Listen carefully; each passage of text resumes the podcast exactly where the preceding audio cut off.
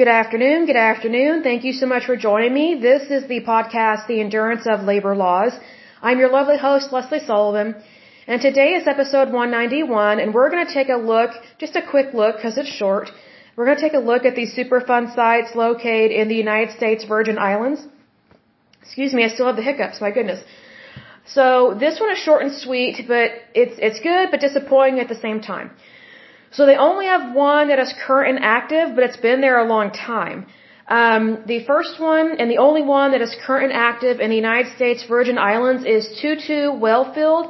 It's located in St. Thomas. It was added to the list in 1995, and it is still current and active and still a problem.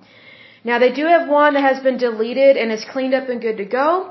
And that one is Island Chemical Corporation Virgin Islands Chemical Corp. Um, it was located in St. Croix or Crew, however you pronounce that, C-R-O-I-X.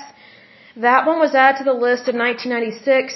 It was cleaned up and taken off the list in the year 2009. My only concern is that the United States Virgin Islands are not very big. Obviously, they're an island, but yet they still have a Superfund site that has been on this list since 1995. However, this was suggested to be uh, proposed to being added to the list in 1992. So it took three years for them to decide, oh wait, this is bad enough that we need to handle it. But here's the thing, this site um, at this well field had probably been a problem for a long time, well before it was identified as an issue in 1992, and well before 1995 when it was added to the list. So needless to say, we need to take care of our islands. We need to take care of our territories. You know, as a country, we need to handle this stuff. I mean, they were able to clean up another one, you know, a different one, so why can't they clean up this one?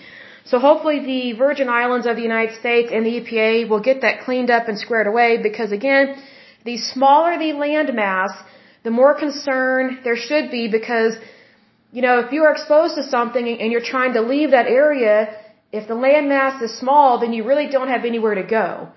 So that's why I get concerned with things like that. So FYI, an issue, not a big fan of that one, um, but they can definitely clean it up. There's always potential. You know, there, there's always a way to get things done, to clean it up quickly, safely, and efficiently. That should be our goal in all of these things. But I will go ahead and end this podcast. But as usual, until next time, I pray that you're happy, healthy, and whole, that you have a wonderful day and a wonderful week. Thank you so much. God bless and bye bye.